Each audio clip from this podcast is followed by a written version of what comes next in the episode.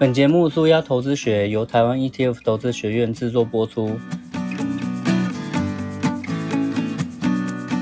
台湾 ETF 投资学院是一个提倡指数投资与资产配置，透过专业教学，让投资人重拾投资主导权的财经教育机构。各位听众，大家早安，我是峰哥，这里是舒压投资学。好的投资就是让你越投资，生活越没有压力。在前面八个单元，我谈了股票、债券、房地产、杠杆、反向，还有期货型的各种 ETF。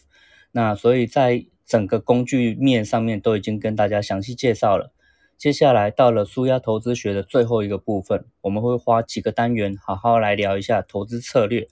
那在这个单元，我要先分析一下三种投资策略。那你可以听听看，再决定自己要采取哪一种的投资策略来投资最适合自己。然后我们首先先来谈一下单笔买进这种投资策略好了。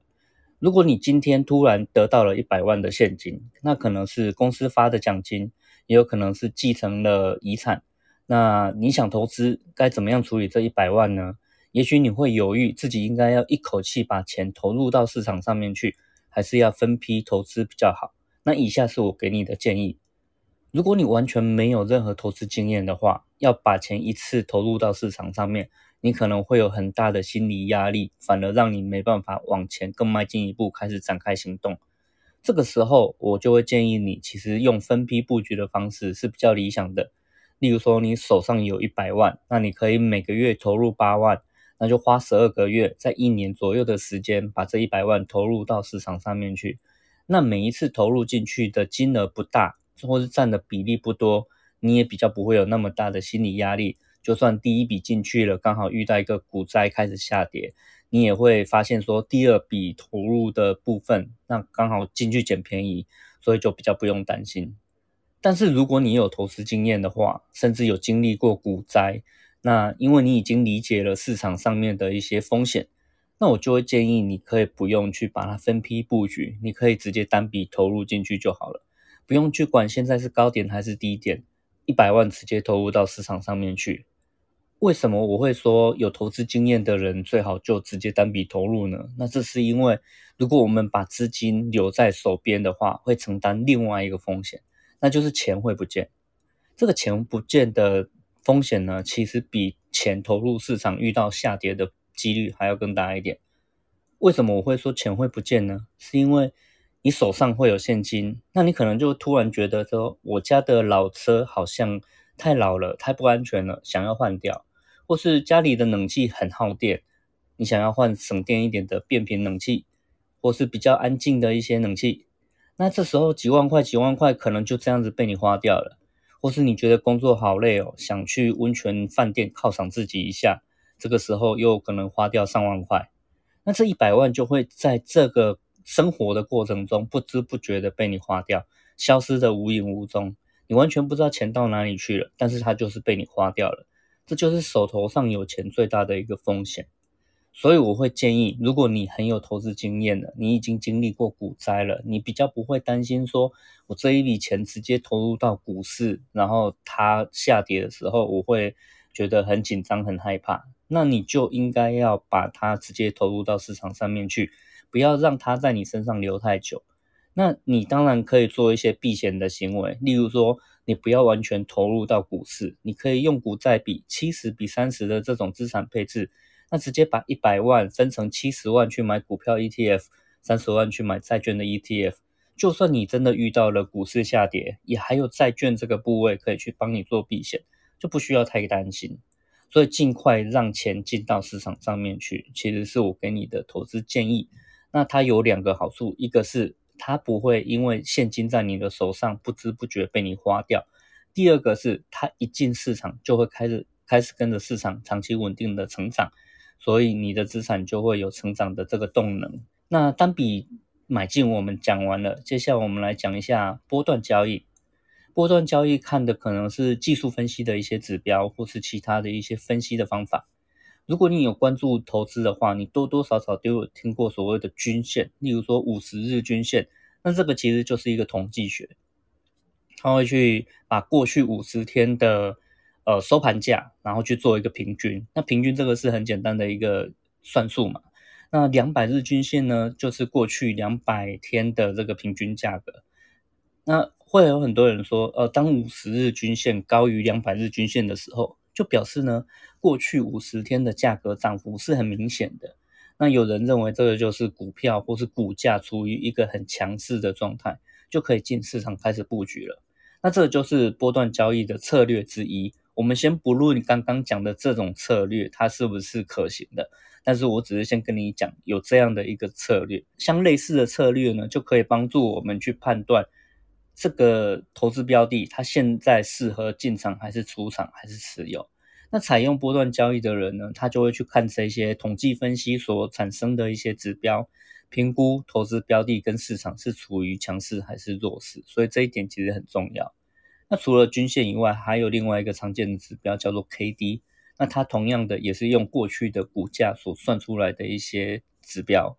有的投资达人会建议说，那是不是 K D 小于二十就买进逢低布局，K D 大于八十就卖出逢高出脱，就是一种择时的做法。但是我并不建议这样做。为什么我不建议呢？其实不论均线或是 K D 指标，这些指标的数据都很明确，历史资料也很清楚。所以你如果会用 Excel 或是你会用会写程式的话，你都可以直接进行回测，甚至有一些网站已经可以帮你直接回测了。那你就可以去统计过去十年用这样的策略投资到底有没有效果。那其实根据很多学术研究，这些策略，尤其是我们越常听到的，它都通常越没有效。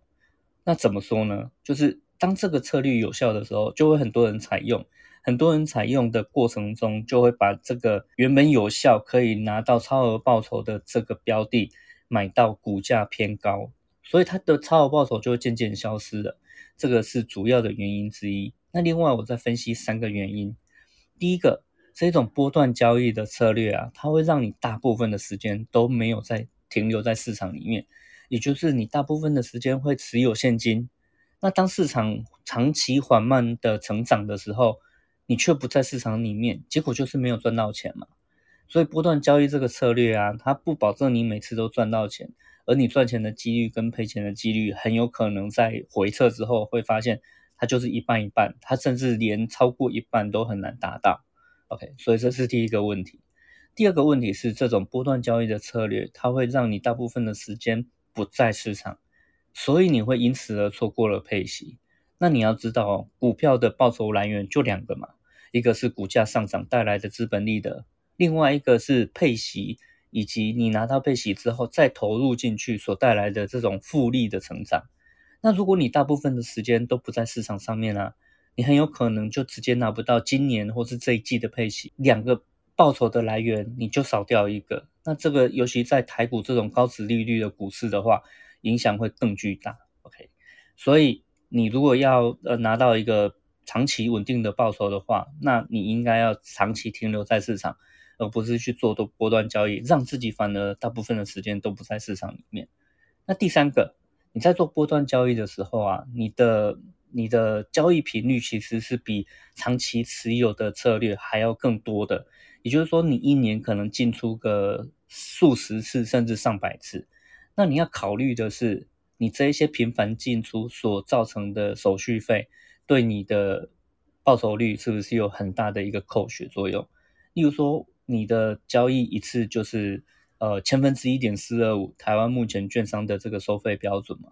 那假设你可以打五折好了，可是你要想想看，你买进跟卖出一次，也就是一千分之一点四二五。那你一年如果同样一笔钱进出个一百次，那就会乘以一百，所以你的那个手续费的占的比例就会非常高。所以你要特别小心，就是你的交易策略是不是会让你大部分的时间都没有在市场里面，同时你又负担了非常高的这个手续费的成本。简单来说，为什么波段交易的投资人短期来看，他好像绩效还不错，常常可能一个礼拜或是一个月就可以赚到一两成的涨幅，但是如果长期来看的话，他可能同样的一百万，在投资个两三年之后，却没有什么太大的变动。那如果投资人的资金根本没有投入到市场上面去，无论市场长期稳定向上，还是它会稳定的配发股息，让你可以再投资，然后享受复利的成长。波段交易的投资人其实这两种好处都拿不到啊，而且他还会一直承担手续费所造成的损失。所以要做波段交易的投资人，那自己就要想清楚，有哪一个策略才是真正对你有效的，它会让你大部分的时间都停留在市场上。可是又可以避开那一些比较不好的一些时机，同时它也不会让你太频繁交易。那第三个，我们谈谈大家都很熟悉，可是也许没有真的很了解的定期定额。那如果你手上没有一大笔钱，但是你可以每个月从你的收入里面固定拿一笔钱来投资，这个时候我就会建议你应该要采用定期定额的这个投资策略。例如说，你的月薪是五万块，那你每个月可以拿固定的百分之二十来投资，也就是你每个月可以设定定期定额投资一万块。